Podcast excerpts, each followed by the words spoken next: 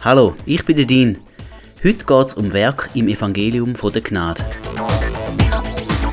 Geht es im neuen Bund um Gnade oder um Werk? Oder vielleicht doch um beides? Wir schauen, wie die zwei zusammenpassen. Es geht dabei auch ums Thema Leben im Fleisch und Leben im Geist.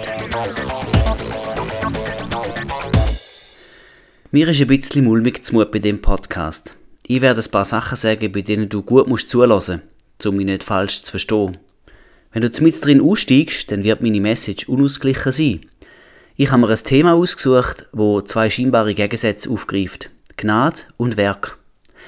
Und ich möchte dir gerne zeigen, wie die zwei zusammenpassen. Jeder von uns hat ja seine eigene Geschichte mit dem Glauben. Wenn du aus einem gesetzlichen Hintergrund kommst, dann musst du jetzt aufpassen, dass du keine Werksgerechtigkeit oder Selbstgerechtigkeit in meine Worte innen interpretierst. Und wenn du aus einer christlich freien Erziehung kommst, dann musst du aufpassen, dass du nicht das Gefühl bekommst, Werk sei im Christentum egal. Die Bibel gibt uns einen ausgeglichenen Weg zwischen Gnade und Werk. Lass ihn mich dir zeigen. Ausgleichen bedeutet übrigens in keiner Weise ein bisschen von beidem, so ein bisschen wie in der Ökumene. Der biblische Weg ist eine echte Herausforderung. Darf ich darum gerade zu Beginn sagen, dass ich ein gesetzliches Christentum komplett ablehne.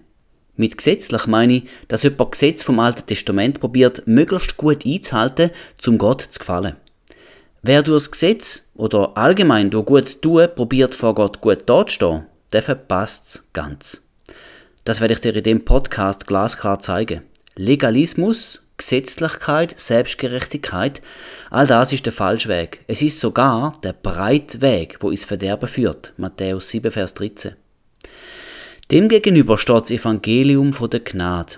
Ich werde dir zeigen, dass der neue Bund das Evangelium von der Gnade ist. Nicht durch Werk, sondern aus Gnade werden wir errettet. Aber auch da gibt es eine Schlagseite. Wer nämlich schlussfolgert, dass gute Werke im Evangelium von der Gnade nichts zu suchen und zu bedeuten haben, der irrt ebenfalls gewaltig. Ich getraue mich sogar zu sagen, Errettung aus Gnade und kein Werk aus Glauben, das ist auch der breite Weg. Auch dafür gibt es ein Schlagwort aus der Bibel, Jakobus 2,20, ich lese das gerade vor. Willst du aber erkennen, du nichtiger Mensch, dass der Glaube ohne die Werke tot ist? Es ist ein Spagat. Bevor wir richtig loslegen, lass mich dir zeigen, wie die Bibel die zwei extrem aufzeigt. Galater 2, Vers 16.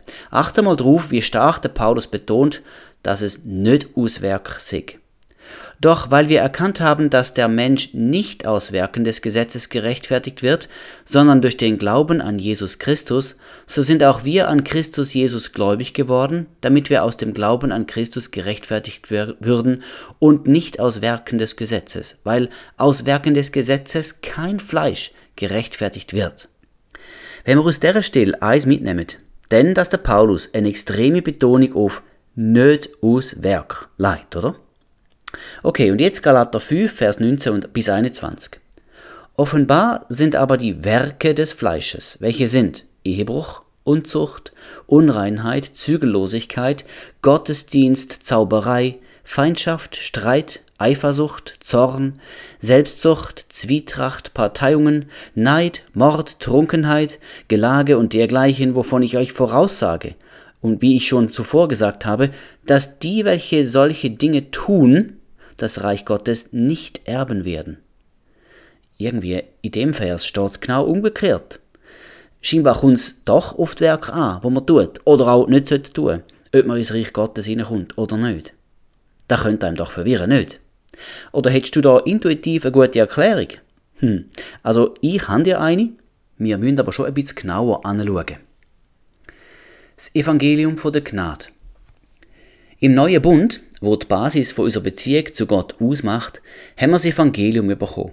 Das Wort Evangelium bedeutet wörtlich gute Botschaft oder gute Nachricht.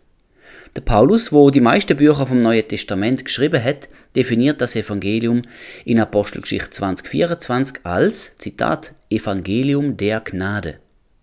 Das ist es in Wahrheit auch ganz genau.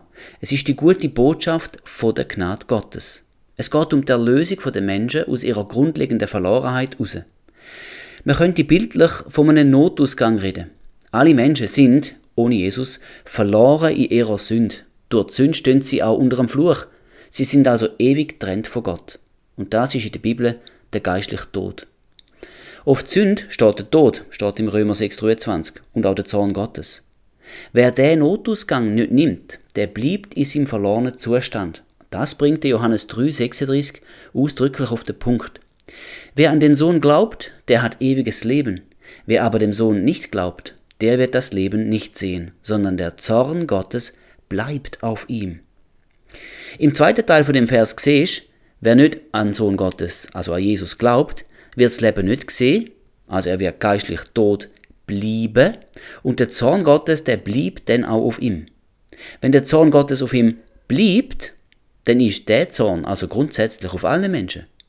Das ist biblisch konsequent und stimmt mit dem Römer 3,23 überein, wo sagt, dass alle Menschen gesündigt haben. Also, alle Menschen sind Sünder, Römer 3,23. Drum haben auch alle den Tod verdient, Römer 6,23. Und drum bleibt der Zorn Gottes auf allen, wo den Notausgang nicht betretet oder nehmen, Johannes 3,36. Und der Notausgang, das ist Jesus. Wir lesen im Johannes 10, Vers 9, wenn er von sich selber sagt, ich bin die Tür. Wenn jemand durch mich hineingeht, wird er gerettet werden. Das Bild vom Notausgang ist also sehr treffend. Wenn Jesus die Tür ist, wodurch man gerettet werden kann, dann passt das Wort Notausgang super. Äh, Im Kino gibt es doch die Notausgänge, oder? Die sind immer gut gekennzeichnet. Stell dir mal vor, es brennt im Kino. Du bist quasi verloren. Du wirst mitbrennen, außer du gehst durch den Notausgang raus. Übrigens, das Brennen ist nochmal sehr passend zu dem, was die Bibel Höll oder Feuersee nennt. Das ist der Ort, wo die Gottlosen werden sein.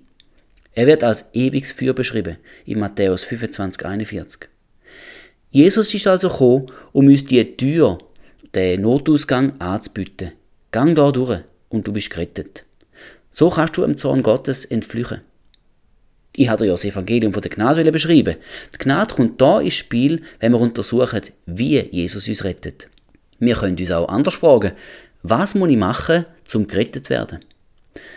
Genau diese Frage hat der Kerkermeister in der Apostelgeschichte 16, Vers 30 und 31 dem Paulus und dem Silas gestellt. Ihr Herren, was muss ich tun, dass ich gerettet werde? Sie aber sprachen, Glaube an den Herrn Jesus Christus, so wirst du gerettet werden, du und dein Haus. Die Antwort ist simpel und hat mit Gnade zu tun. Es ist nur eins, wo man tun muss und auch kann, zum gerettet werden. Glaub an Herr Jesus Christus. Also nicht fünfmal am Tag beten musst, Almosen musst geben, einmal nach Jerusalem oder Mekka pilgern, täglich Bibel lesen, nicht zu den Menschen sein, die zehn Gebote halten, nicht fluchen, nicht saufen. Nein, einfach nur Glaub an Herr Jesus Christus. Gnade und Glaube. Das Evangelium von der Gnade beschreibt die Bedingung zu der Errettung ganz einfach. Es sind zwei Bedingungen, die müssen erfüllt sein. Am prägnantesten, so finde ich, steht das im Epheser 2, Vers 8. Denn aus Gnade seid ihr errettet durch den Glauben und das nicht aus euch. Gottes Gabe ist es. Die erste Bedingung, die der Paulus da erwähnt, ist die Gnade. Das ist Gottes Part. Er kann begnadigen oder verurteilen. Nur er ist in der Position, Gnade anzubieten oder auch nicht. Aber in Jesus Christus, seinem Sohn, hat er die Gnade allen Menschen angeboten. Wir leben also jetzt in der Gnadezeit. Der Zeit also, in der das Angebot von der Gnade gilt. Irgendwann wird die Gnadezeit vorbei sein. Einerseits, wenn du stirbst, oder andererseits, wenn Jesus wiederkommt. Dann kommt er nämlich als Richter. Es ist also geraten und schlau, jetzt, wo es noch möglich ist, die Gnade von Gott anzunehmen. Jetzt, was genau ist Gnade? Ich finde, man kann das Wort am besten verstehen, wenn man an Begnadigung denkt. Ein Richter begnadigt einen Anklagten. Er erspart ihm dadurch die Strafe, unter Umständen erlaubt er ihm auch eine verdiente Strafe. Oder einen Teil davon. Dass er eine verdiente Strafe erlaubt, das entspricht der Gnade, wo Gott uns anbietet. Gnade Gottes bedeutet, Gott bietet uns an, uns die verdiente Strafe zu erlassen. Wie kann er das, wo er doch ein heiliger Gott ist und Sünde nicht kann ungestraft lassen? Ich sage das immer wieder. Ja, aber es ist einfach zentral und wichtig, dass wir es begreifen und verinnerlichen. Jesus hat unsere Strafe übernommen. Am Kreuz ist er an unserer Stelle bestraft und zerschlagen worden, damit wir Frieden hätten. Etwa so ist die Zusammenfassung von der Jesaja-Stelle. Da noch genau. Jesaja 53, Vers 5. Doch er wurde um unserer Übertretungen willen durchbohrt, wegen unserer Missetaten zerschlagen, die Strafe lag auf ihm, damit wir Frieden hätten. Jesus ist bereit gsi für uns zur Sünde zu werden, damit wir die Gerechtigkeit Gottes angerechnet überkämen. Auch diese Stelle ist zentral im Evangelium. Sie steht im 2. Korinther 5, Vers 21. Denn er hat den, der von keiner Sünde wusste, für uns zur Sünde gemacht, damit wir in ihm zur Gerechtigkeit Gottes würden. Die zweifach Übertragung, Sünd von uns auf ihn und Gerechtigkeit von ihm auf uns, macht es möglich, dass Gott uns die Strafe kann erlassen. Er hat sie dort mal auf Jesus geleitet. Und die Konsequenz ist, dass wir jetzt Frieden mit Gott haben können. Das steht im Römer 5,1. Da wir nun aus Glauben gerechtfertigt sind, so haben wir Frieden mit Gott durch unseren Herrn Jesus Christus. Der Friede mit Gott ist nur möglich dank Jesus. Gäbe es das ultimative Opfer von Jesus nicht, so müsste Gott uns unsere Sünde immer noch anrechnen. Und das würde bedeuten, sein Zorn würde auf uns bleiben und wir müssen auch seine Strafe erwarten, ja, sogar fürchten. Dass also Jesus gekommen ist und für uns gestorben ist an unserer Stelle, das ist das großartige Gnadenangebot Gottes an uns. Genau, es ist ein Angebot. Du kannst es annehmen oder ausschlagen. Und damit sind wir auch noch bei der zweiten Bedingung, die zur Errettung nötig ist. Lesen wir nochmal den Epheser 2,8 denn aus Gnade seid ihr errettet durch den Glauben. Und das nicht aus euch, Gottes Gabe ist es. Die zweite Bedingung ist unser Glaube. Und nur der Teil kann von uns beeinflusst werden. Wenn wir auf die angebotene Gnade Gottes mit Glauben reagieren, so nehmen wir das Angebot an. Wir machen, bildlich gesprochen, den Schritt unter die Gnade. Du musst dir vorstellen, wie ein Regenschirm, wir gehen dort drunter. Ab dann gilt sie für uns. Genau und nur dann, wenn wir glauben. Ähm, was genau glauben denn? Ja, eben, dass Jesus die Strafe für uns verbüßt hat, unsere Sünde auf sich geladen hat, alle Zorn Gottes auf sich gezogen hat und uns damit gerettet hat. Das ist das Evangelium von der Gnade.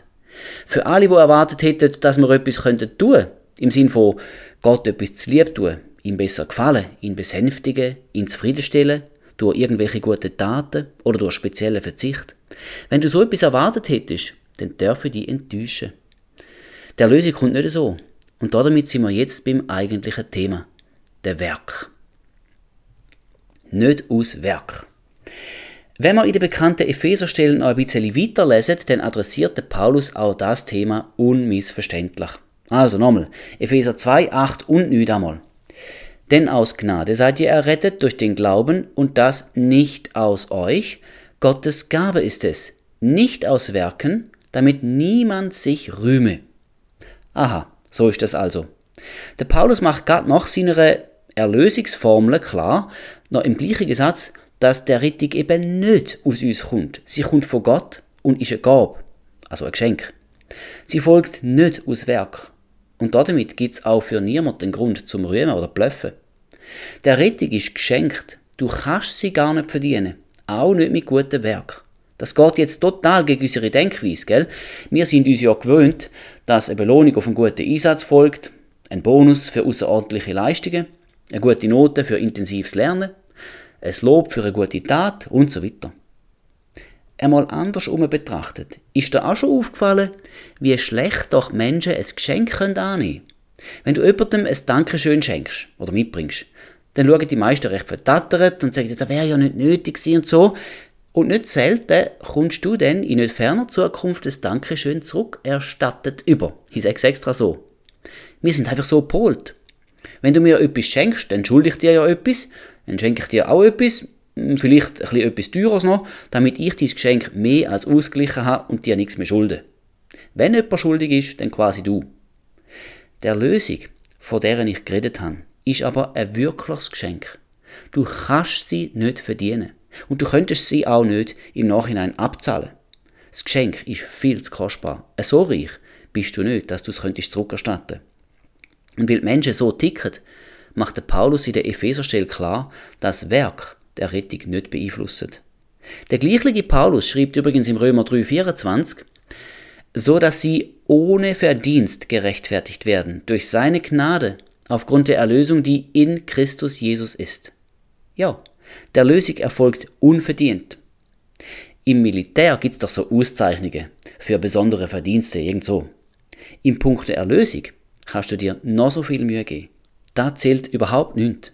Denn du wirst nämlich ohne Verdienst gerechtfertigt, durch Gnade und in Christus. So steht es im Römer 3,24.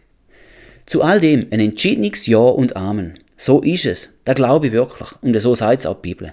Und trotzdem sagt sie auch etwas, was einem könnte beunruhigen. Lass einmal, was in 2. Korinther 6,1 steht. Aber als Mitarbeiter ermahnen wir euch auch, die Gnade Gottes nicht vergeblich zu empfangen. Hm, was heißt das echt? Man kann also Gnade empfangen, aber im Endeffekt ist sie vergeblich. Sie entfaltet also nicht die begnadigende Wirkung. Wie man das können vermeiden darum dreht sich jetzt eben der Podcast. Erschaffen zu guten Werk. So, und jetzt ist alles perfekt in Szene gesetzt, um die entscheidende Frage von dem Podcast zu stellen. Wann nützt also Werk? Wenn du jetzt gut aufpasst hast, dann weißt du die Musterschülerantwort. Nicht. Gut, vielleicht muss ich präzisieren. Was nützt Werk zur Errettung? Nünt. Rein gar nünt. Merkt ihr das? Denn es klingt unlogisch. Es ist aber eine grundlegende Gesetzmäßigkeit im Reich Gottes. Jetzt frage ich ganz bisschen anders. Welche Rolle spielt denn jetzt Werk? Achtung, Fangfrage. Sie spielen nämlich schon eine Rolle. Und genau darauf wird ich nämlich raus. Wir lesen noch einen Vers weiter in der Epheserstelle. Jetzt sind wir bei Epheser 2, Vers 10. Denn wir sind seine Schöpfung, erschaffen in Christus Jesus zu guten Werken, die Gott zuvor bereitet hat, damit wir in ihnen wandeln sollen. Oh ja. Da kommt jetzt das ganze Heufutter mit neuen, neuen Informationen. Erstens einmal steht da, dass wir seine Schöpfung seien. Das spielt auf die Wiedergeburt an, bei der wir eine neue Schöpfung geworden sind, tief im Inneren von unserem Geist. Die Schlüsselstelle dazu steht im 2. Korinther 5,17. Darum ist jemand in Christus, so ist er eine neue Schöpfung. Das Alte ist vergangen, siehe, es ist alles neu geworden. Die Veränderung, die hätte in unserem Geist stattgefunden. Das habe ich übrigens im Podcast Neue Identität in Christus beleuchtet. Als die neue Menschen hat Gott uns erschaffen. Zu guten Werk. Und da macht der Paulus jetzt den Kontrast. Vorne hat er gesagt, dass man nicht aus Werk errettet worden sind, sondern zu guten Werk. Ich würde es mal so sagen. Die Absicht von der neuen Schöpfung, also von der Wiedergeburt, ist zu einem Teil gewesen, dass wir gute Werke würden tun. Nämlich dieselben guten Werke, wo Gott vorbereitet hat. Es ist also nicht so, dass gute Werke zu unserer Errettung führen. Das wäre komplett falsch. Aber andersrum stimmt's. Unsere Errettung soll zu guten Werken führen. Der letzte Teil von Epheser 2, Vers 10 verdeutlicht das gerade nochmal. Wir sollen in diesen guten Werk wandeln. Das Wörtchen wandeln finde ich wichtig. Da geht es nämlich um einen Lebenswandel. Also darum, wie wir unser Leben leben, wie wir uns verhalten, was wir tun, eben um Werk. Und warum ist mir der Punkt jetzt so wichtig? Weißt, es ist ein munziger, kleiner Miniaturschritt, eine vollkommene falsche Schlussfolgerung zu ziehen, und schon bist du meilenweit vom richtigen Evangelium entfernt. Es geschieht eben tatsächlich, dass Christen das Evangelium von der Gnade so deutet, als würde das Werk überhaupt keine Rolle spielen. Also über, gar nicht, überhaupt nicht. Ungefähr in dem Stil. Ich bin rein durch Gnade gerettet. Das stimmt noch. Das Werk nützt mir gar nichts. Hm, das ist halb korrekt. Also bemühe ich mich gar nicht mehr weiter um Werk. Und das ist dann total falsch. Wie wir unser Leben leben, das spielt sehr wohl eine Rolle. Es rettet uns zwar nicht, das haben wir gesehen, aber es repräsentiert zum Beispiel Gott und sein Reich. Stell dir vor, ein Christ lebt bewusst im Ehebruch und rechtfertigt das durch die gerade eben beschriebene Haltung. Oh, weißt, im Evangelium von der Gnade kommt es halt nicht auf Werk an. Hey, wie repräsentiert er denn Gott und unseren Heiland? Es ist eine Schande fürs Reich Gottes, so etwas. Wir sind zu guten Werk neu geschaffen worden. Das ist auch Teil von der guten Nachricht von der Gnade. Wir sind befreit worden von der Macht von der Sünde. Römer 6, 22. Jetzt aber, da ihr von der Sünde frei und Gott dienstbar geworden seid, habt ihr als eure Frucht die Heiligung, als Ende aber das ewige Leben. Was Sünd ist, also vor Gott falsch, das regelt die Bibel ziemlich klar. Und ein Teil von der Erlösung von Christus ist, dass wir jetzt frei von der Sünde sind. Das heißt, wir müssen nicht mehr sündigen. Gell, ein paar würden vielleicht sagen, oh, ich darf nicht mehr sündigen. So ein bisschen wehmütig. Aber es ist viel besser. Nein, du musst nicht mehr sündigen. Denn Jesus hat dich befreit von dem Zwang und auch von dieser Lust. Die gewonnene Freiheit im Reich Gottes, wo du als Wiedergeborener hast, ach, die ist toll. Aber es gibt Säbige, wo die Freiheit überinterpretieren, um nicht zu sagen, sie vertreiben sie. Der Paulus adressiert das Problem in den Korintherbriefen, wo es scheinbar eine Redewendung gegeben hat, mit der man alles entschuldigt hat, nämlich mir ist ja alles erlaubt. Der Paulus hat im 1. Korinther 6,12 kontert. Alles ist mir erlaubt, aber nicht alles ist nützlich. Alles ist mir erlaubt, aber ich will mich von nichts beherrschen lassen. Schau, es gibt die Menschen, wo die gottgegebene Freiheit verdreht und sich dann ihre Sünde, wo sie so gern tun, rechtfertigen. Der 1. Petrus 2, 15 und 16 dort dazu. Denn das ist der Wille Gottes, dass ihr durch Gutes tun die Unwissenheit der unverständigen Menschen zum Schweigen bringt, als Freie und nicht als solche, die die Freiheit als Deckmantel für die Bosheit benutzen, sondern als Knechte Gottes. Hm, das Evangelium von der Gnade macht frei, ja, aber die Freiheit dürfen wir nicht als Deckmantel für Bosheit missbrauchen. Galater 5,13 sagt das Gleiche in leicht anderen Wort. Denn ihr seid zur Freiheit berufen, Brüder. Nur macht die Freiheit nicht zu einem Vorwand für das Fleisch. Es gibt auch im Neuen Bund richtig und falsch. Und ich würde da im Fall gar nicht das Gesetz predigen, gell? Das Gesetz aus dem Alten Testament ist niemals dazu gedacht, sie den Menschen Errettung zu bringen, sondern nur, um ihnen zu zeigen, dass sie nie den hohen Anspruch Gottes könnten genügen. Und darum ist auch ein Retter notwendig gewesen, wo immer wieder im Alten Testament angekündigt worden ist. Es ist vorausgesagt gewesen, dass er die Schuld auf sich nehmen würde. Zum Beispiel im Jesaja 53, Vers 6, der Herr warf unser aller Schuld auf ihn. Das Gesetz ist ein Lehrmeister auf Christus an. Schau im Galater 3, Vers 24. So ist also das Gesetz unser Lehrmeister geworden auf Christus hin, damit wir aus Glauben gerechtfertigt würden.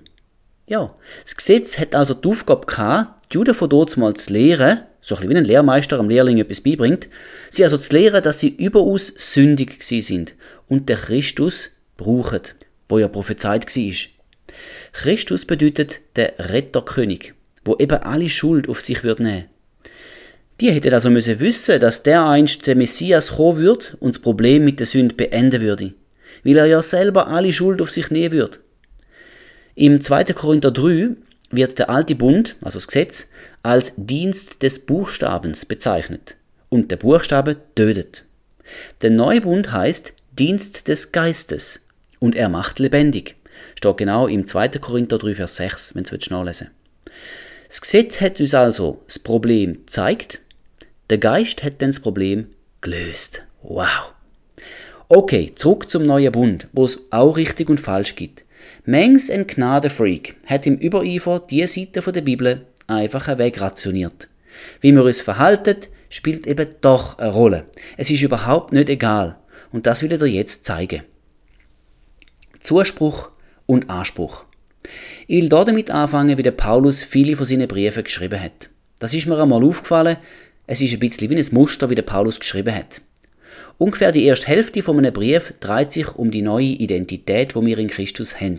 Also das, wo wir als Neuschöpfung im Geist sind. Und das ist die wunderbare Seite am Evangelium. Ich habe den Teil im Podcast Neue Identität in Christus behandelt. Es sind Sachen, wo wir ganz unabhängig von unserem Verhalten haben. Gerechtigkeit, Heiligkeit, Sohnschaft, Freiheit, ein reiches Erbe, Erlösung von Sünd und Fluch, Straffreiheit am Tag vom Gericht und so fort. Wenn jemand in Christus ist, dann sind die Dinge fix und felsenfest.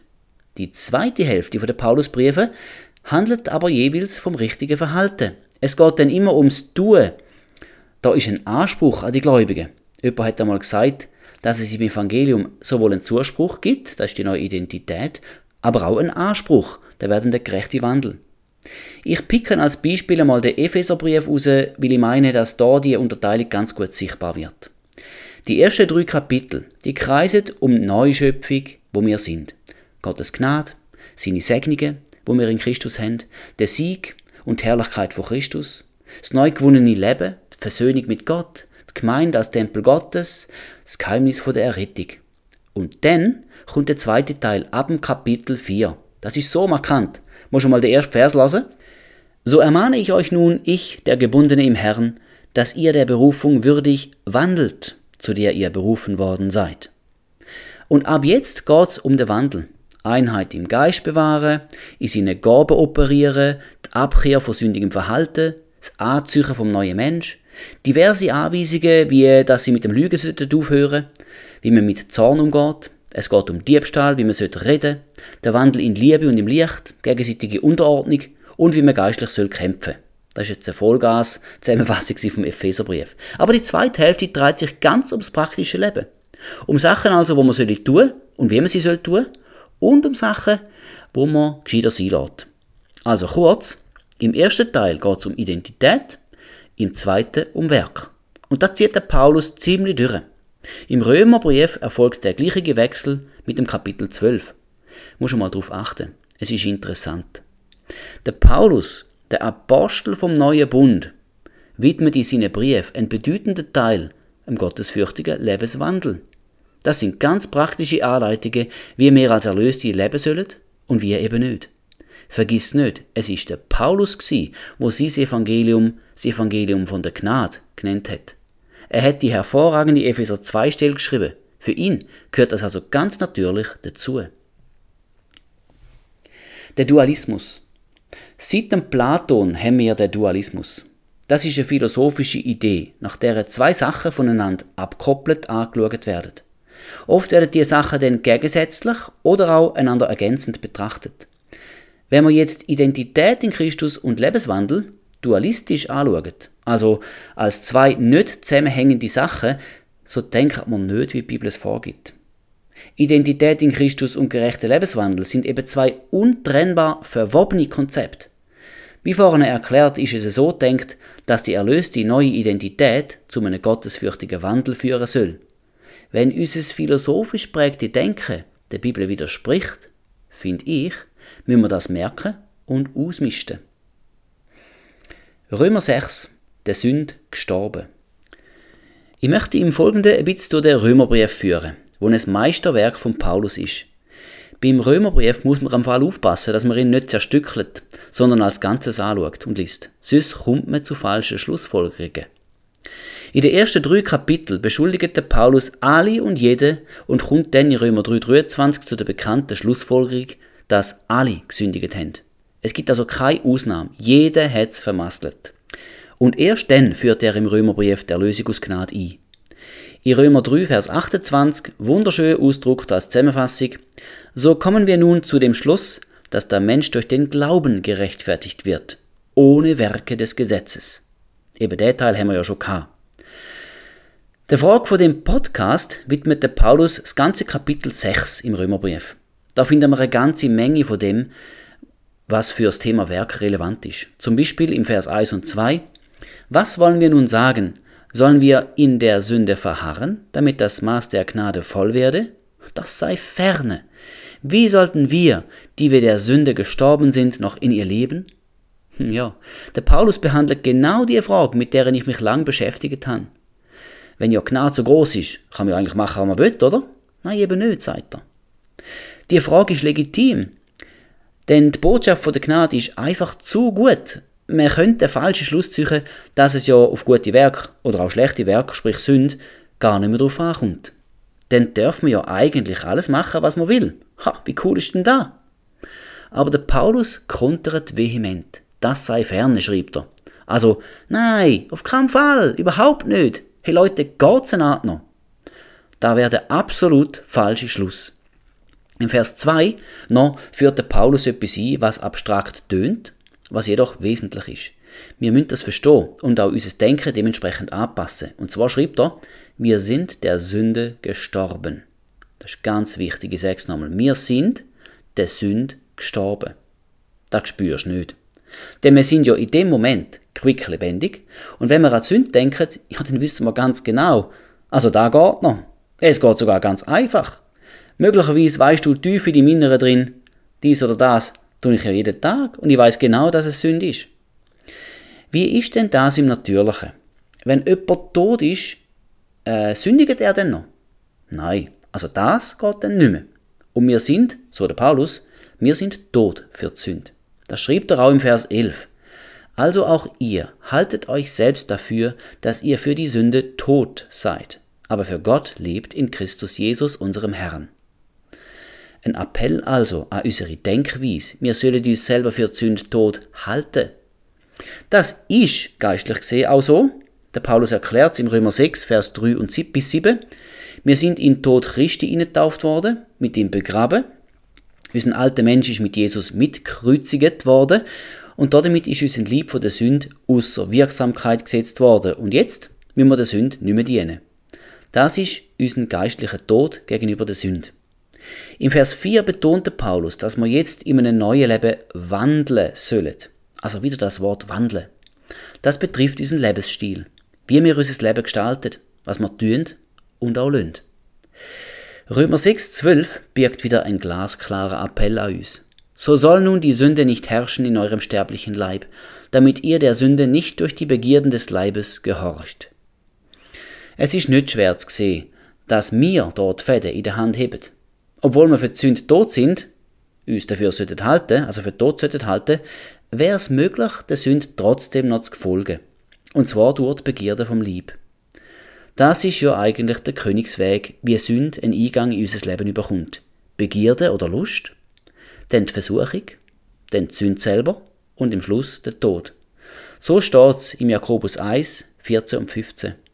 Jeder Einzelne wird versucht, wenn er von seiner eigenen Begierde gereizt und gelockt wird. Danach, wenn die Begierde empfangen hat, gebiert sie die Sünde. Die Sünde aber, wenn sie vollendet ist, gebiert den Tod. Es gibt Leute, die glauben, dass nachdem man sich bekehrt hätte, dass es irgendwie automatisch gehe und man nicht mehr sündigt. Aber sowohl die Bibel wie auch die eigene Erfahrung widerspricht dem klar. Der Paulus ruft uns zu, die Sünde soll nicht herrschen über euch.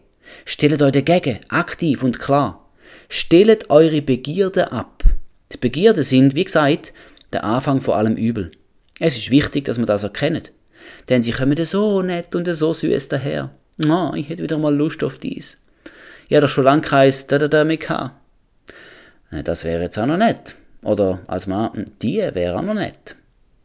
Römer 13, Vers 14 gibt uns einen guten Rat, wo wir wieder aktiv können umsetzen und auch sollten umsetzen, sondern zieht den Herrn Jesus Christus an und pflegt das Fleisch nicht bis zur Erregung von Begierden. Wir kommen zwangsläufig aufs Thema Fleisch und Geist, aber zuerst noch, wenn wir das Fleisch, das wäre das seelische Eigenleben, die Psyche, äh, die Ansprüche und die Lust von unserem Körper. Wenn wir also das Fleisch allzu stark pflegen und hegen, ihm zu viel Aufmerksamkeit geben, dann werden unsere Begierde erregt und das führt zur Sünde. Schlecht. Weißt, in dem Zusammenhang macht zum Beispiel Fasten plötzlich Sinn in meinen Augen. Ich sage meinem Körper durch Fasten, jetzt bist du mal stille. Du kommst nicht immer als erstes dran. Bevor wir noch zum Leben im Geist oder Fleisch gehen, nochmal zurück zu Römer 6,13. Gebt auch nicht eure Glieder der Sünde hin als Werkzeuge der Ungerechtigkeit, sondern gebt euch selbst Gott hin als solche, die lebendig geworden sind aus den Toten, und eure Glieder Gott als Werkzeuge der Gerechtigkeit. Siehst du, dass auch da eine klare Entscheidung von dir und mir gefordert wird? Der Paulus sagt da noch, mach es so und nicht anders. Wir können unsere Glieder, also unseren Körper, in Dienst von der Sünde stellen Daraus würden Ungerechtigkeiten resultieren. Oder wir können uns in Dienst von Gott stellen und damit Gerechtigkeit produzieren. Es liegt auch als erlöste Christen noch an uns. Und die richtige Haltung als wiedergeborener Christ ist ganz deutlich erkennbar. Du bist erlöst, also leb auch wie ein Erlöster. Vers 14, immer noch Kapitel 6 im Römer. Denn die Sünde wird nicht herrschen über euch, weil ihr nicht unter dem Gesetz seid, sondern unter der Gnade. Der Paulus schließt der Abschnitt nochmal mit dem Satz ab, dass Sünde nicht mehr über uns soll herrschen. Sie können es immer noch, aber wir sollen sie nicht lassen. Und der Grund dafür, wir leben nicht mehr unter dem Gesetz wie die Juden vom Alten Testament. Für sie ist es elend gewesen. Sie haben gemerkt, dass sie das Gesetz niemals können erfüllen Da ist man schon im Vornherein zum Scheitern verurteilt, bevor man nur angefangen hat. Nein, wir leben unter der Gnade. Und was das bedeutet, ist so befreiend. Wir haben es am Anfang von dem Podcast gehört. Wir sind aus Gnade errettet, wo wir durch unseren Glauben ergreifen und nicht aus Werk. Es ist ein Geschenk von Gott. Dafür kann sich niemand rühmen. Das ist Epheser 2, 8 und 9. Noch Vers aus dem Römer 6, und zwar Vers 18. Nachdem ihr aber von der Sünde befreit wurdet, seid ihr der Gerechtigkeit dienstbar geworden. Jesus hat uns von der Macht der Sünde befreit. Wir sind ihr also nicht mehr verpflichtet. Der Paulus hat es so gesagt, ihr seid tot für die Sünde, ihr seid der Sünd gestorben. Das heißt ganz praktisch, wir müssen nicht mehr sündigen. Der Zwang zum Sündigen ist weg. Die Sünde ist nicht mehr unser Sklaventreiber. In Jesus sind wir frei von der Sünde. Wir könnten schon noch, und da wäre dumm, aber wir müssen nicht mehr. Solltest du dich an dem Punkt gänzlich unfrei fühlen, wäre ja denkbar. Du bist, bist, bist zum Beispiel gefangen im Jähzorn, in einer Sucht, kriegst einfach das Lügen nicht los und so weiter. Dann hol dir Hilfe. Wir Christen sind einander zur Seite gestellt, damit wir einander helfen können. Zum Beispiel die Freiheit zu ergreifen, wo uns in Jesus sicher ist. Es ist hilfreich, wenn wir einander erinnern, was gilt im Reich Gottes. Ich spreche hier auch von Befreiungsdienst. Es gibt nämlich Christen, die leiden unter Flüchen und dämonische Belästigungen, um nicht zu sagen Belastungen, ohne dass sie das müssten. Wer in Christus ist, der ist frei. Aber der Find räumt das Feld garantiert nicht freiwillig. Ihnen wird man lichtlos. Jesus hat uns seine Autorität dazu hinterlassen. Du brauchst dazu ein williges, einsichtiges und bußfertiges Herz und dann ist die Freiheit in greifbarer Nähe. Alles, was dazu sonst noch nötig ist, hat Jesus am Kreuz von Golgatha bereits vollbracht. Johannes 19, Vers 30. Also such dir jemanden, der ein bisschen Erfahrung hat in dem, falls du unter dem noch leidest. Geist und Fleisch. Kommen wir jetzt also zu dem Thema, Geist oder Fleisch.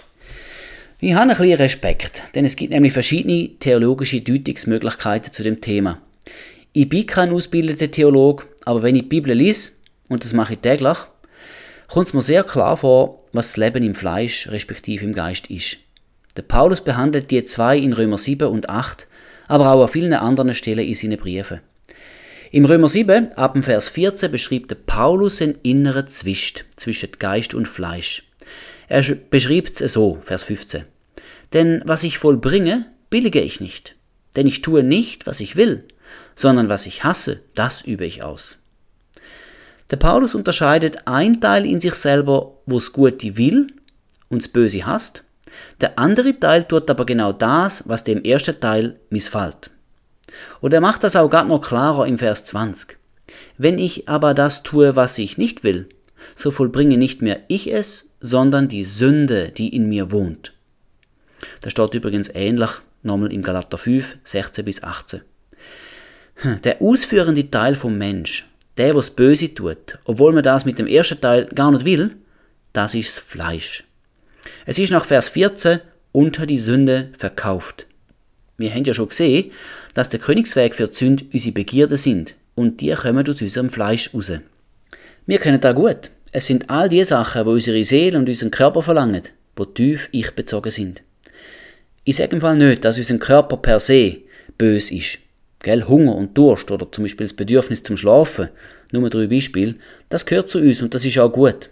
Ich rede vielmehr von der Unersättlichkeit, einem tief sitzenden Egoismus, wo ohne Rücksicht auf andere lieblos nur um sich selber besorgt ist.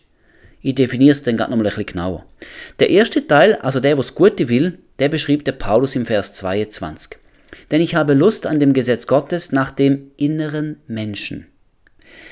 Der innere Mensch, das ist der Geist, wo ebenfalls zu uns gehört.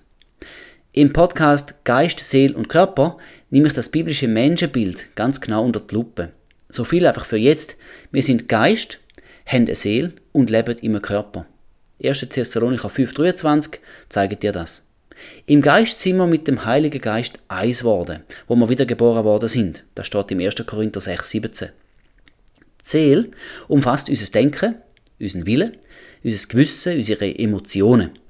Das ist unser psychisches Eigenleben. Und da gilt, wir müssen lebenslänglich lernen, unser Denken der geistlichen Wahrheiten aus dem Wort Gottes anzupassen. Römer 12,2. Weil wir sonst eigensinnig und sündig geprägt sind und bleiben. Die und auch der Körper bildet der Fleischpart von unserem Sein.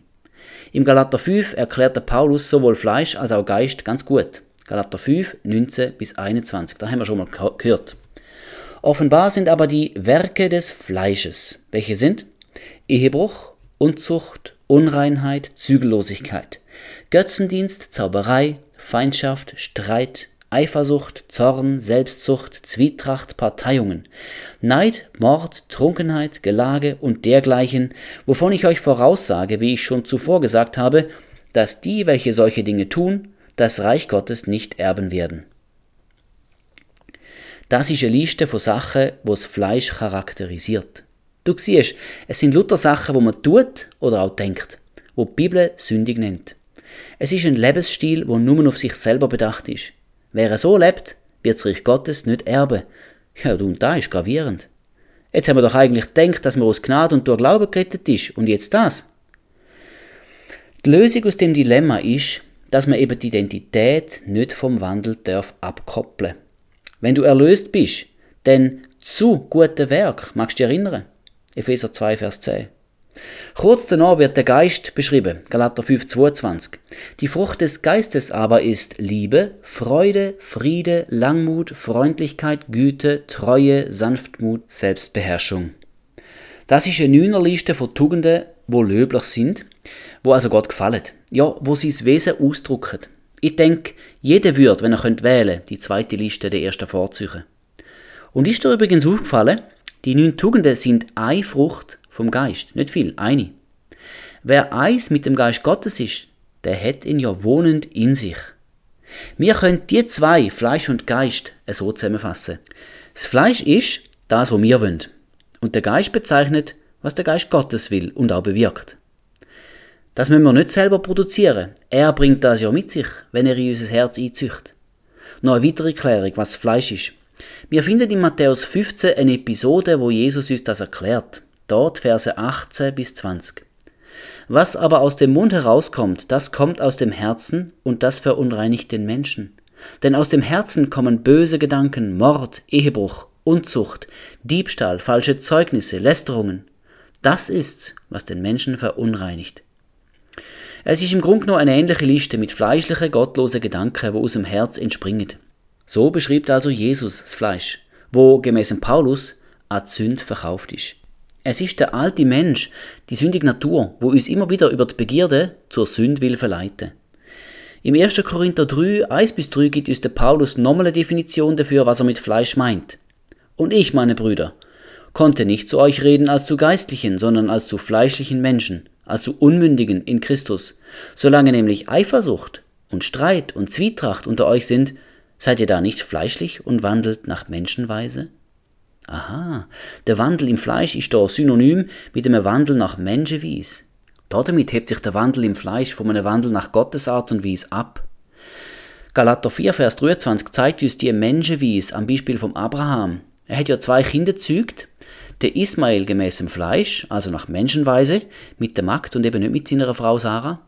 Später dann der Isaac nach dem Geist, also nach der Verheißung, wie es Gott dem Abraham zugesagt hat.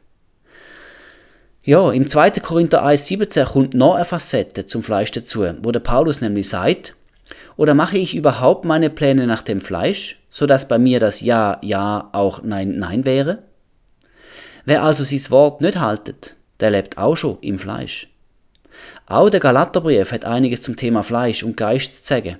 Im Galater 3,3 steht, im Geist habt ihr angefangen und wollt es nun im Fleisch vollenden? Da ist die von der Erlösung durch Gnade, also der Geist, und dann doch wieder es Zurückkehren zum mosaischen Gesetz, Fleisch. Der Paulus meint mit Fleisch da der Weg vom alten Bund, also selber gerecht werden durchs Einhalten von der Gesetz. Das Fleisch steht also auch für Selbstgerechtigkeit. Und das eine fatale Folge. Galater 5,4. Ihr seid losgetrennt von Christus, die ihr durchs Gesetz gerecht werden wollt. Ihr seid aus der Gnade gefallen. Das ist mega schlimm. Der neue Bund heißt im 2. Korinther 3 Dienst des Geistes. Wenn du in neue Bund eintrittst, dann gilt das Evangelium von der Gnade. Im Geistleben heißt also, das Evangelium von der Gnade durch Glaube ahne. Wir können das Fleisch also etwa so zusammenfassen. Sünd, wo aus dem Herz vom alten Mensch entspringt, Selbstgerechtigkeit, Menschenweise, Begierde treiben sein. Ein Wandel im Fleisch ist gemäß Epheser 4, Vers 17 ein Wandel in der Nichtigkeit vom Sinn. Ja gut, nachdem wir das also geklärt haben, kehren wir zurück zum Römer 8. Leben im Geist. Dort startete Paulus fulminant im Vers 1. So gibt es jetzt keine Verdammnis mehr für die, welche in Christus Jesus sind, die nicht gemäß dem Fleisch wandeln, sondern gemäß dem Geist. Da ist wohl ein Hauptpunkt von dem, was ich würde sagen. Der Paulus bindet nämlich dort Identität und der Wandel in einem Satz zusammen. Er sagt, dass es keine Verdammnis mehr gäbe für die, wo in Christus seien. Das spricht von der neuen geschenkten Identität. Aber dann geht's nur nach einem Komma, geht mit dem Wandel weiter. Wer in Christus ist, der wandelt nicht gemäß dem Fleisch, sondern gemäß dem Geist. Das ist eben Römer 8,1. Siehst Die zwei gehören zusammen. Wenn du sie anfängst zu trennen, dann landest du in einer Irrlehre. Ich kann es nicht deutsch und deutlicher sagen. Schau dir den Vers 5 an. Es ist in anderen Worten nochmals gleich. Denn diejenigen, die gemäß der Wesensart des Fleisches sind, trachten nach dem, was dem Fleisch entspricht. Diejenigen aber, die gemäß der Wesensart des Geistes sind, trachten nach dem, was dem Geist entspricht. Frag dich selber, nach welcher Wesensart bist du? Ich nehme jetzt einmal an, dass du Jesus kennst und liebst. Falls nicht, dann wäre es höchste Zeit, das zu ändern. Aber wenn du wiedergeboren bist, ja, dann bist du nach der Art vom Geist. Denn du bist denn ja vom Geist geboren, vom Geist zeugt, es Kind Gottes. Also die richtige Wesensart hast du denn schon. Und du siehst, dass dieselben, wo nach dieser Art sind, also geistlich von neuem geboren, dass also dieselben nach dem trachtet, was dem Geist entspricht. Mega wichtig. Eine neue Schöpfung sein heisst auch, dass du jetzt nach dem trachtest, wo dem Geist Gottes entspricht. Schau, Galater 5,25 sagt das sehr prägnant. Wenn wir im Geist leben, so lasst uns auch im Geist wandeln. Der Galaterbrief ist ja auch von Paulus geschrieben worden. Also beleuchtet die Aussage das, was der Paulus gemeint hat, nochmal genauer. Im Geist leben spricht die Neuschöpfung an, der Wandel bezeichnet, wie wir leben. Und aus der Art, wie der Paulus das schreibt, erkennst du, dass eben du entscheidest. Jetzt schauen wir uns noch den Römer 8, Vers 6 bis 8 an. Denn das Trachten des Fleisches ist Tod, das Trachten des Geistes aber Leben und Frieden, weil nämlich das Trachten des Fleisches Feindschaft gegen Gott ist. Denn es unterwirft sich dem Gesetz Gottes nicht und kann es auch nicht, und die im Fleisch sind, können Gott nicht gefallen. Okay, wir lernen, alles was Fleisch will, führt in Tod. Der geistliche Tod ist da gemeint. Der Geist aber hat das Leben und der Friede im Sinn. Wir lernen weiter, was Fleisch will, das ist gegen Gott gerichtet. Und wer im Fleisch ist, kann Gott gar nicht gefallen. Die Sachen, wo wir vom Fleisch gelesen haben, ich erinnere, Unzucht, Ehebruch, Mord, Streit, böse Gedanken, Diebstahl, Lästerung und so weiter, die gefallen Gott nicht. Und du findest im Römer 8 nichts von Automatismen. Der Paulus beleuchtet einfach beide Seiten und mahnt uns, wandlet im Geist. Das schreibt er dann noch so im Galater 5, Vers 16. Wählt für eure Taten den Geist als triebende Kraft.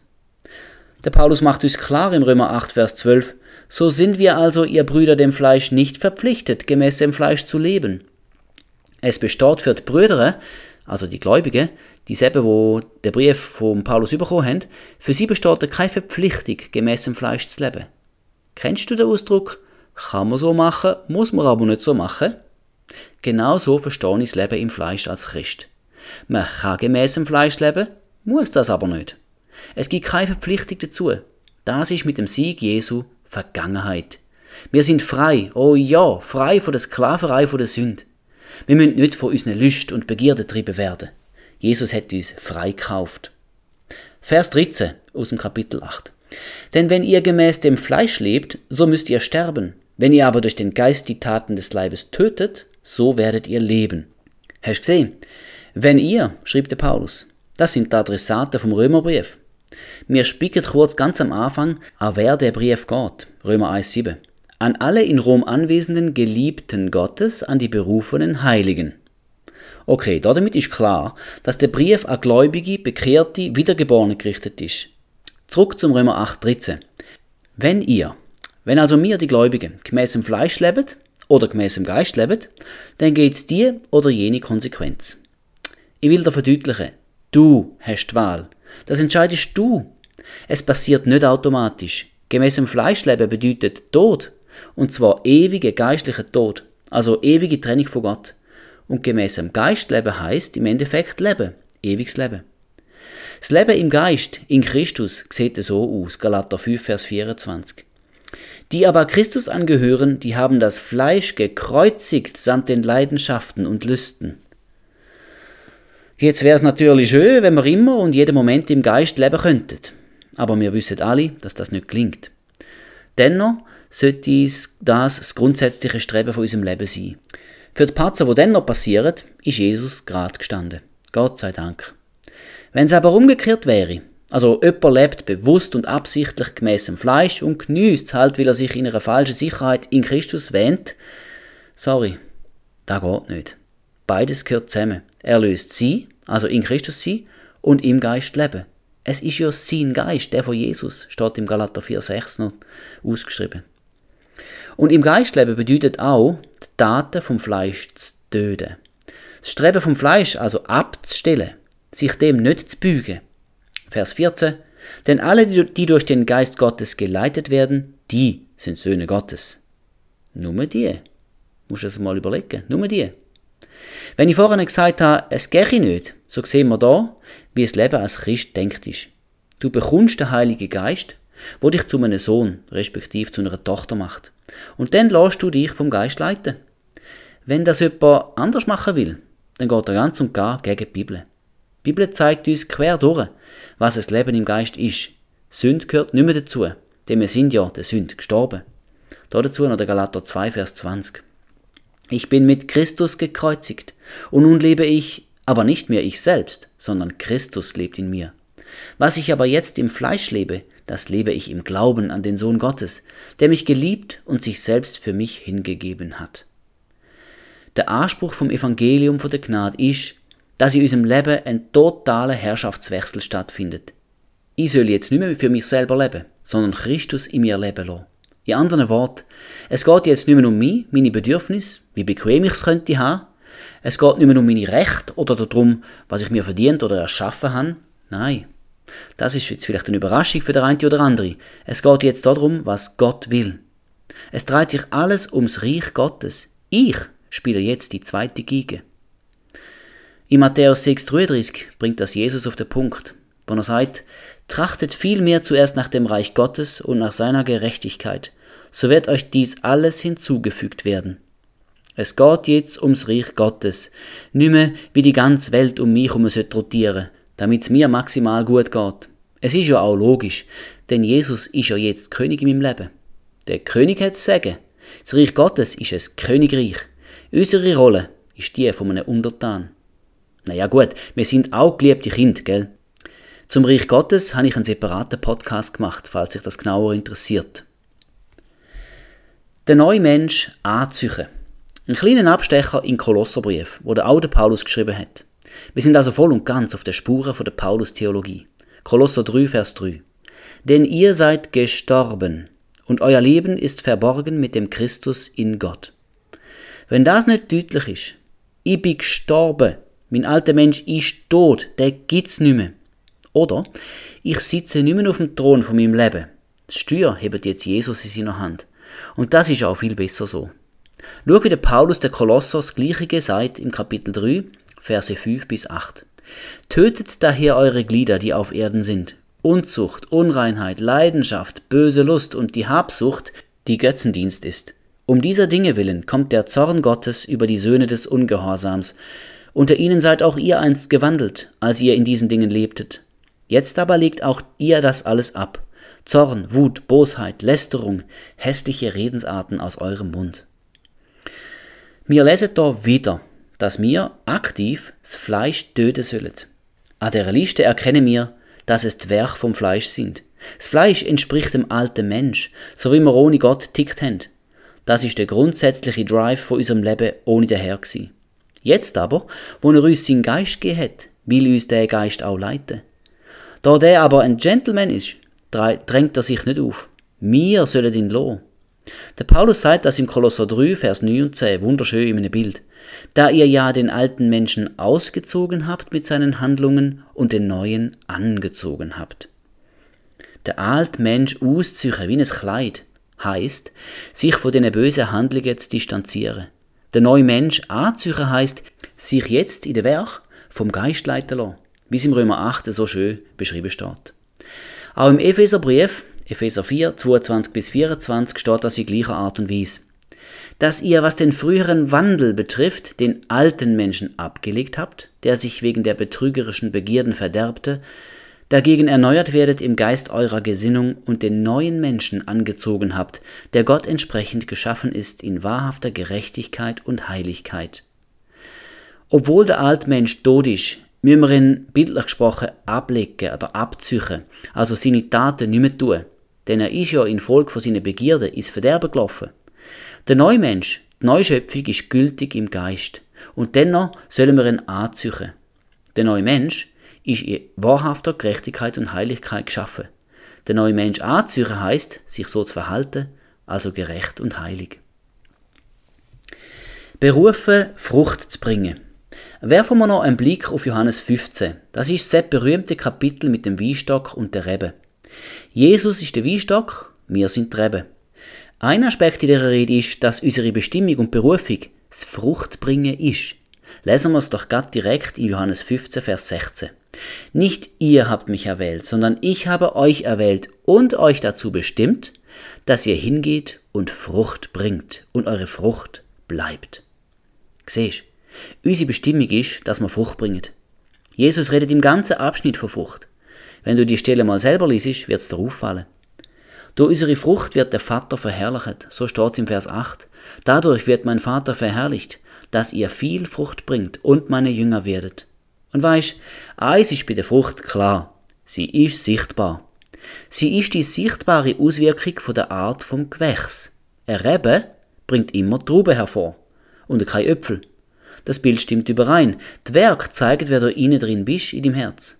Du kannst ja kein Rebe sein und Äpfel produzieren. Sollte es der Fall sein, dass du tatsächlich Äpfel produzierst, weißt du was? Dann bist du ein Äpfelbaum und kein Rebe. Ist ganz einfach. Wer du bist und welche Frucht das du hervorbringst, das ist untrennbar zusammenhängend. Jesus sagt da deutlich im Lukas 6, Verse 43 bis 45. Denn es gibt keinen guten Baum, der schlechte Frucht bringt, noch einen schlechten Baum, der gute Frucht bringt. Denn jeder Baum wird an seiner Frucht erkannt. Denn von Dornen sammelt man keine Feigen, und vom Dornbusch liest man keine Trauben.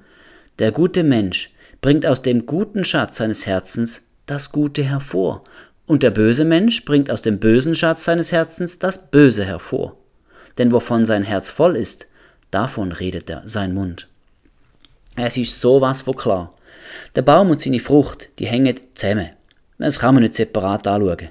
Jesus erklärt es da unmissverständlich.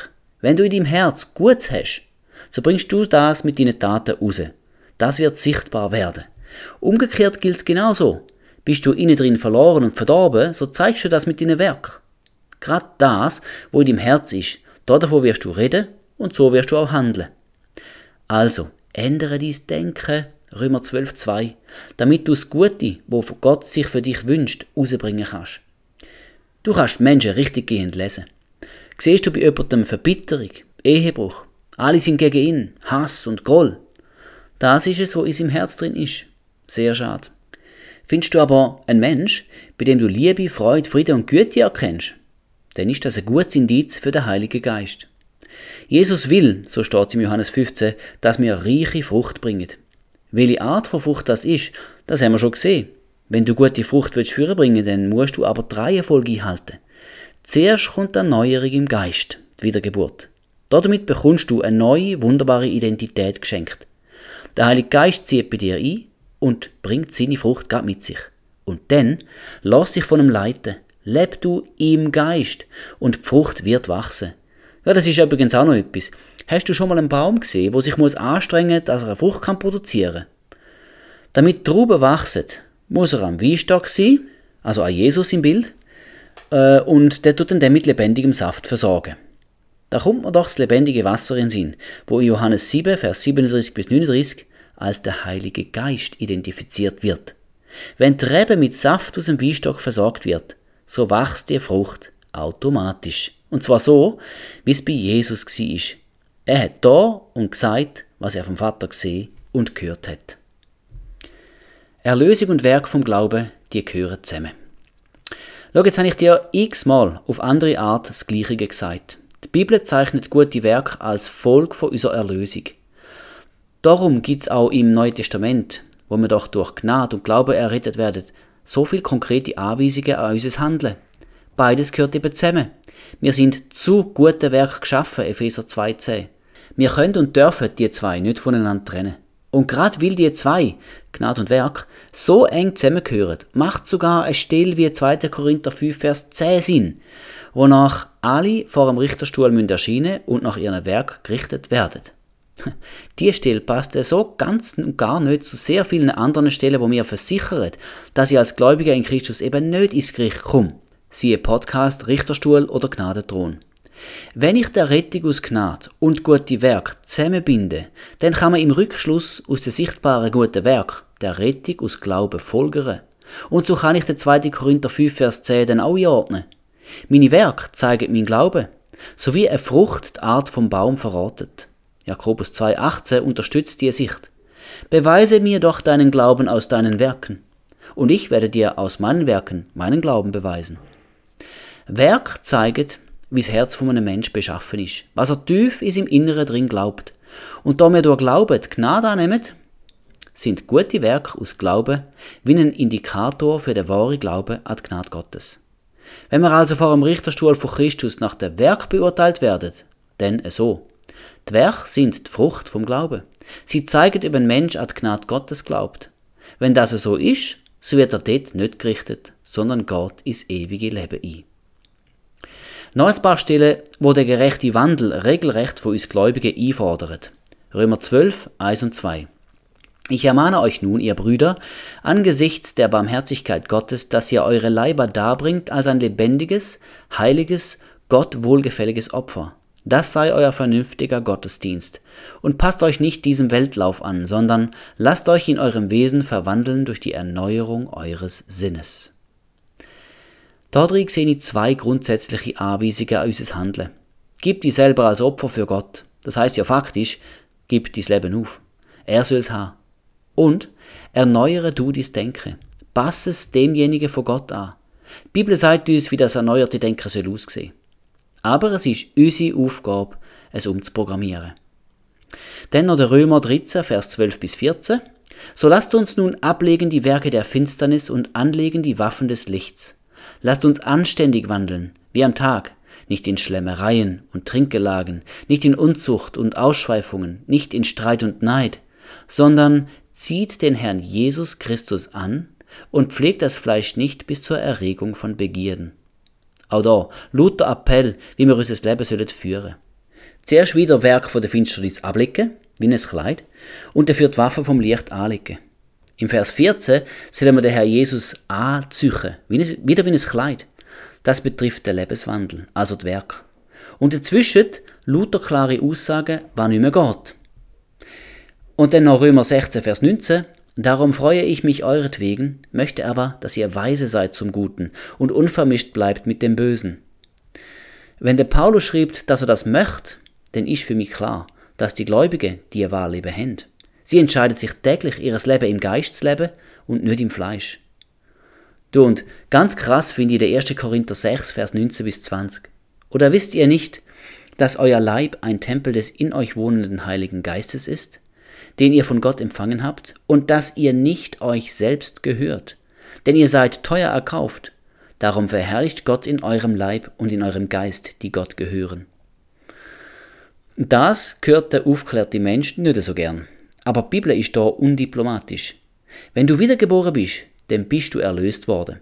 Jesus hat einen immens hohen Preis für dich zahlt. Du bist teuer erkauft. Und jetzt, nachdem er für dich zahlt hat, gehörst du nicht mehr dir selber, sondern du gehörst jetzt Gott, bist sein Eigentum.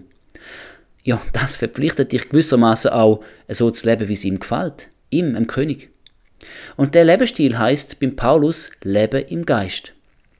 Er schrieb der Korinther, im 1. Korinther 9, 29, ich bezwinge meinen Leib und beherrsche ihn. Aus jedem von diesen Sätzen können wir etwas lernen. Das Leben im Geist bezwingt der eigene Lieb, also das in uns drin, wo nach dem Fleisch trachtet. Die Tendenzen zu Unzucht, Mord, Lüge, Lästerung, Diebstahl, einfach jeglicher Form vom Bösen. Das müssen und können wir durch den Geist bezwingen. Und im 1. Korinther 10, 33 beschreibt der Paulus das Leben im Geist mit der Wort und nicht meinen Nutzen suche, sondern den der vielen. Mhm, das dürfen wir auch anstreben. Nicht mehr der Eigennutz, sondern der Nutzen von unseren Mitmenschen, damit auch sie gerettet werden. Im Hohelied von der Liebe, wo auch der Paulus geschrieben hat, im 1. Korinther 13, steht, dass die Liebe nicht das ihre sucht. Sie ist also nicht auf sich selber bedacht. Auch da beschreibt das Leben im Geist. Überhaupt, die Liebe ist Leben im Geist pur. Lasst da nur die Vers 4 bis 7 an aus dem 1. Korinther 13 und schaut das einmal an unter dem Aspekt Leben im Geist. Die Liebe ist langmütig und gütig. Die Liebe beneidet nicht. Die Liebe prahlt nicht. Sie bläht sich nicht auf. Sie ist nicht unanständig. Sie sucht nicht das ihre. Sie lässt sich nicht erbittern. Sie rechnet das Böse nicht zu. Sie freut sich nicht an der Ungerechtigkeit. Sie freut sich aber an der Wahrheit. Sie erträgt alles. Sie glaubt alles, sie hofft alles, sie erduldet alles. Wir wissen ja, dass Gott die Liebe ist. 1. Johannes 4, Vers 8. Wenn Gott also so ist und die Liebe das Größte ist, übrigens auch die erste Tugend von der Frucht vom Geist im Galater 5, 22, dann sollen wir unser Leben genauso leben. Das ist das Leben im Geist. Gott meint's nur gut. Die Bibel ist voll von dem Prinzip. Wir sind aus Gnade und durch Glaube errettet. Epheser 2,8. Drum sind uns unsere Sünden einfach erloh, einfach vergeben. Und jetzt Römer 6,18. Nachdem ihr aber von der Sünde befreit wurdet, seid ihr der Gerechtigkeit dienstbar geworden. Jetzt stehen wir im Dienst vor der Gerechtigkeit. Das ist Konsequenz von der Gerechtigkeit als Status vor Gott. Wenn du dir das allenfalls anders gewünscht hättest, muss ich dir sagen, ein anderes Evangelium gibt's nicht. Und wenn du es dir recht überlegst, dann merkst dass die Erwartung, dass ein Erlöster sich auch wie ein Erlöster sollte verhalten, eine Art nicht so verkehrt ist. Zum einen sollte die neue Natur mit der Zeit sichtbar werden. Was so innen drin bist, das wird sich außen zeigen oder müsste sich zeigen. Und falls jemand sich freudig weiterhin in der Sünde suhlt, dann zeigt das nur, dass innen drin etwas falsch ist. Möglicherweise ist da drin einfach eine total verkehrte Vorstellung darüber, was das Evangelium von der Gnade überhaupt ist.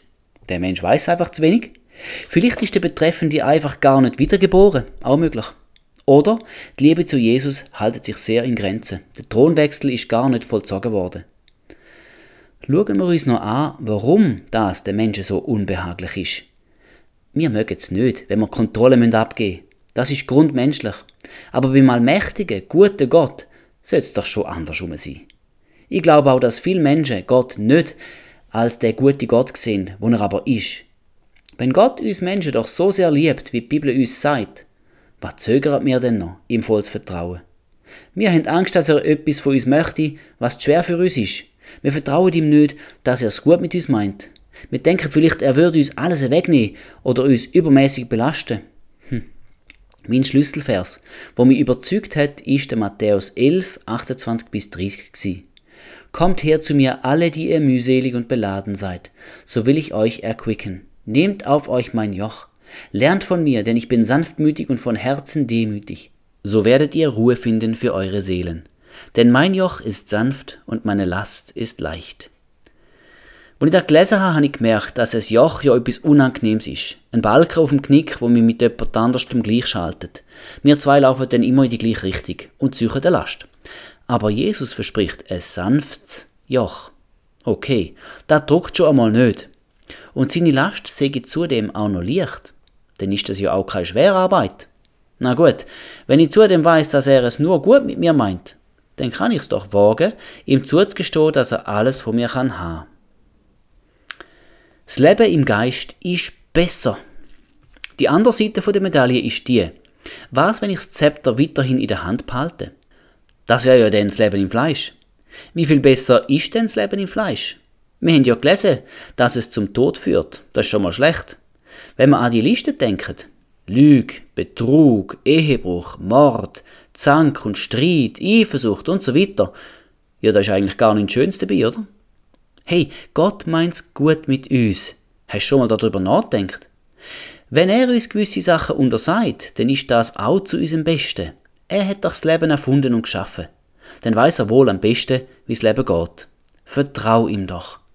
Und nur ein bisschen anders gesagt, glaub ihm doch. Ja. Und so schließt sich ein großer Kreis. Glaube bedeutet, ihm zu vertrauen. Und wer ihm vertraut, der tut auch die Sachen, die er uns aufträgt. Und er lässt die Sachen sein, von denen er uns warnt. Einfach, weil wir ihm glauben. So klingt das Leben und so kommen wir zu dem Leben in ganzer Fülle. Und wie wir aus Epheser 2,8 gelernt haben, ist auch der Glaube das Einzige, wo wir zu unserer Errettung beisteuern können. Wenn man den Glauben so deutet, dann wird klar, Glaube zeigt sich in den Taten, sonst ist er gar nicht da. Darüber hat der Jakobus viel geschrieben und es unterstreicht unsere Thematik. Jakobus 2, Vers 17. So ist es auch mit dem Glauben. Wenn er keine Werke hat, so ist er an und für sich tot. Mein Freund, glaub an Herr Jesus und zeig das mit deinen Werk. So repräsentierst du Gott richtig. Ein Glaube ohne Werk gibt's gar nicht. Das wäre gar kein Glaube, respektive es wäre ein toter Glaube. Gott hat alles für uns gegeben. Zum Schluss noch eine ganz weltliche Betrachtung. Was bringt dir denn Mord, Streit, Diebstahl, Lüge, Ehebruch, Eifersucht, Schlemmereien und Trinkgelage? Sind es nicht Probleme und Schwierigkeiten, Schmerzen, Gefängnis, Krankheit, Einsamkeit und Verbitterung? Die Bibel hat ganz recht, wenn sie sagt, dass das Trachten vom Fleisch der Tod ist. Römer 8,6. Und jetzt die andere Seite. Was bringt dir denn Liebe, Freude, Friede, Geduld, Freundlichkeit, Güte, Treue, Sanftmut, Selbstbeherrschung? Was bringt dir da? Ist es nicht ein Leben voller Glück und Zufriedenheit? Die Folgen von einem Leben im Geist sind auch rein irdisch und weltlich schon super. Die Bibel hat vollkommen recht, wenn sie behauptet, dass das Leben ein Leben in Frieden ist. Also, wieso nochmal zweifelt mir, ob sich's lohnt, ein Leben im Geist zu leben? Was genau befürchten wir? Es ist ja so surreal, dass wir ernsthaft das Gefühl haben, beim Leben mit Gott etwas zu verpassen. Ja, was denn eigentlich? Ah ja, genau, Gefängnis könnte man verpassen. Oder Geschlechtskrankheiten könnten wir auch verpassen. Finanzielle Desaster, wegen Scheidung zum Beispiel, bleibt uns auch erspart, wenn wir auf Gott hören. Du merkst, glaube ich, was ich meine. Es ist nur ein Gewinn, sich Gott hinzugeben und sein Leben nach dem Benutzerhandbuch Gottes zu gestalten. Wieso? Weil Gott so ein guter Vater ist. Er liebt uns Menschen so sehr, dass er für uns den Tod auf sich genommen hat. Das ist das Äußerste. Also in einer Liebesgeschichte ist das das Äußerste, was noch geht. Und Gott hat das gemacht. Er meint es nur gut mit uns. Von allem Anfang an hat er es gut mit uns gemeint. Und das ist wirklich wahr. Er hat uns alles zur Verfügung gestellt, wo wir zum Leben und auch zum Wandeln Gottesfurcht benötigen. So steht das im 2. Petrus 1,3. Er hat uns in Jesus Christus ein Beispiel gegeben, wie er sich das Leben auf der Erde vorstellt. Er hat uns sein Wort, die Bibel gegeben, schwarz auf weiß. Und sie ist ein Wunder für sich selber, wenn man bedenkt, wie angefindet sie im Laufe der Geschichte war und dass wir sie trotz aller Verfolgungen heute immer noch haben. Dann hat er uns auch noch seinen Heiligen Geist geschenkt, wo uns beratet, uns tröstet, in alle Wahrheit führt, uns Weisheit schenkt, beim Betten hilft, uns an alles erinnert, was Jesus gesagt hat. Du, was fehlt uns eigentlich noch? Ich sag das. Nünt. Es fehlt uns gar nichts. Wir haben das Leben in ganzer Fülle, Johannes 10, 10. Ja, wir sind in ihm, in Jesus, zur Fülle gebracht, Kolosser 2, 9 bis 10. Zusammenfassung. Was ist also das Fazit, die Essenz aus dem Podcast? Wir haben das Evangelium von der Gnade. Unsere Errettung kommt aus der Gnade Gottes und durch den Glauben. Werk spielt für die Errettung überhaupt keine Rolle. Der Rettung ist also geschenkt und wir nehmen sie an, indem wir glauben. Johannes 6, 29. Das ist das Werk Gottes, dass ihr an den glaubt, den er gesandt hat. Nichts anders. Wenn wir aus Gnade errettet werden, kann sich also auch niemand rühmen, besonders gut zu leben, denn niemand kann Gott aus eigener Gerechtigkeit gefallen. Dem würde man dann Selbstgerechtigkeit sagen. Gute Taten bringen uns bei der Errettung nicht weiter. Aber als Erlöste stellt die Bibel den Anspruch an uns, dass wir uns auch so verhalten sollen wie Erlöste. Wir sind zu guten Werk geschaffen, Epheser 2,10. Die guten Werke schaffen wir, wenn wir uns zu einem Leben im Geist entscheiden. Das ist das Leben, wo durch den Heiligen Geist geleitet wird. Wenn Jesus wirklich auf dem Thron von unserem Leben sitzt, dann erst wird er zu unserem König. Und als König hat eben er Sagen. So wie er auch das Werk vom Vater tun hat, so sind wir jetzt der Gerechtigkeit dienstbar worden. Römer 6, 22. Das Neue Testament gibt uns Listen von Sachen, wo wir tun und lassen sollten. Das dürfen wir keinesfalls als einengend anschauen. Denn der gute Gott und Schöpfer von allem Leben weiß, wie das Leben klingt.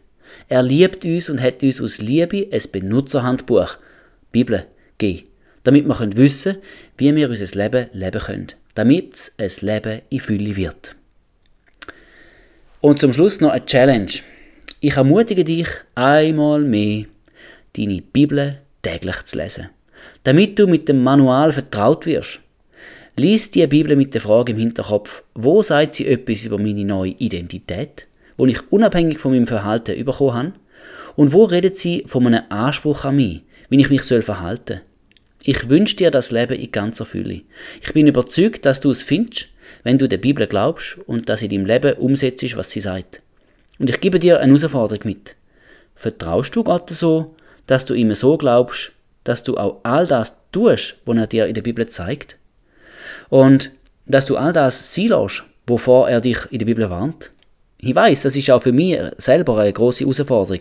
Aber es ist doch der pure Wahnsinn, einem guten und allwissenden Gott, wo die Liebe selber ist, nicht zu vertrauen.